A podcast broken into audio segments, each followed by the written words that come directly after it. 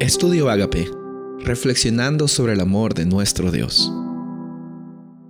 El título de hoy es ¿Dónde están los sacerdotes? Esdras capítulo 8, versículo 15 dice, Y los reuní junto al río que corre a Java, donde acampamos tres días, y habiendo buscado entre el pueblo y los sacerdotes, no hallé ninguno de los hijos de Leví allí. En la historia de Esdras, en el capítulo 8, vemos de que él llevó a muchas personas, aproximadamente unas 5 o 6 mil personas, hacia Jerusalén para reconstruir la ciudad. Y me gusta la actitud de Esdras. Él estaba en el río Ahava, que no es muy lejos de Babilonia. No habían salido, no habían tenido un buen recorrido, pero él decidió tres días acampar allí para tener un recuento, para planificar, para tener una buena organización de con quién se estaba contando y cómo se podía hacer lo que se podía hacer. ¿no? Esa es una buena lección para nosotros, quizás eh, la planificación, eh, dice el, el, dicho a Dios rogando y con el mazo dando. Eh, Esdras estaba totalmente seguro de que tenía la bendición de Dios, pero también totalmente quería hacer las cosas de la mejor forma.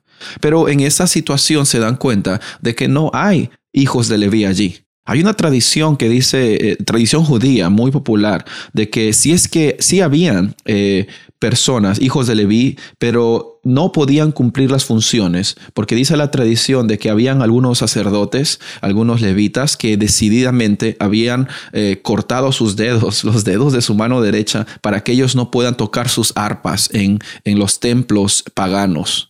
Y es una decisión un poco eh, estricta, aparentemente un poco dura, pero ellos decidieron que si su adoración no era para Dios Jehová, no había otra opción que no hacerlo a cualquier costo y tomaron esa medida drástica.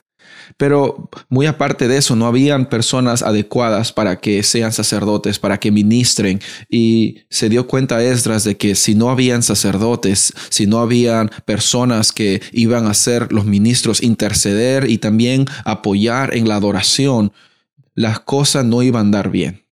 Porque la prioridad de nosotros no es en tener logros, sino en tener a un Dios que por los logros que Él nos da, su nombre sea glorificado. Porque si Jerusalén iba a ser restaurada, reconstruida, no iba a ser un logro arquitectónico para que Esdras, Zorobabel o Nehemías se lleven el crédito. No, el crédito se lo tenían que dar a Dios porque la honra y la gloria era para Dios, porque Él permitió en primer lugar de que lleguen a esa tierra prometida que fluye leche y miel. Y vemos entonces de que la fe crece fuera de nuestro círculo de comodidad. También quizás habían algunas personas que no habían decidido salir de la comodidad de Babilonia, porque Babilonia era una potencia muy grande. Era, una de las, era la ciudad más grande del mundo en aquellos tiempos, el, reino más grande del mundo. Y para muchos judíos que ya habían pasado mucho tiempo allí, irse a un lugar donde estaba con ruinas, estaba solamente ruinas, escombros, piedras, destrucción, abierto, sin, sin protección de una muralla, era algo eh, que era incómodo.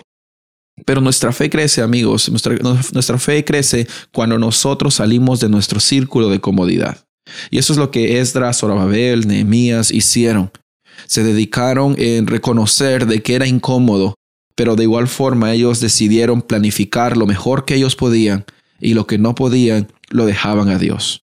Finalmente vemos después de que sí pudieron encontrar sacerdotes, hicieron una búsqueda en los, versículos después eh, y mandaron mensajeros para traer personas adecuadas y gracias a Dios personas sintieron ese llamado de Dios y decidieron ir con el grupo de personas para restaurar, restaurar, reconstruir Jerusalén.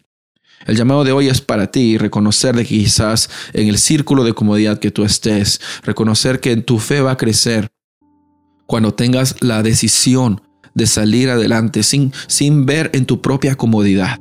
Y que hoy día sea un día en el cual Dios sea glorificado y que su presencia te acompañe donde quiera que estés. Soy el pastor Rubén Casabona y deseo que hoy día sea un día de victoria en el nombre de Jesús.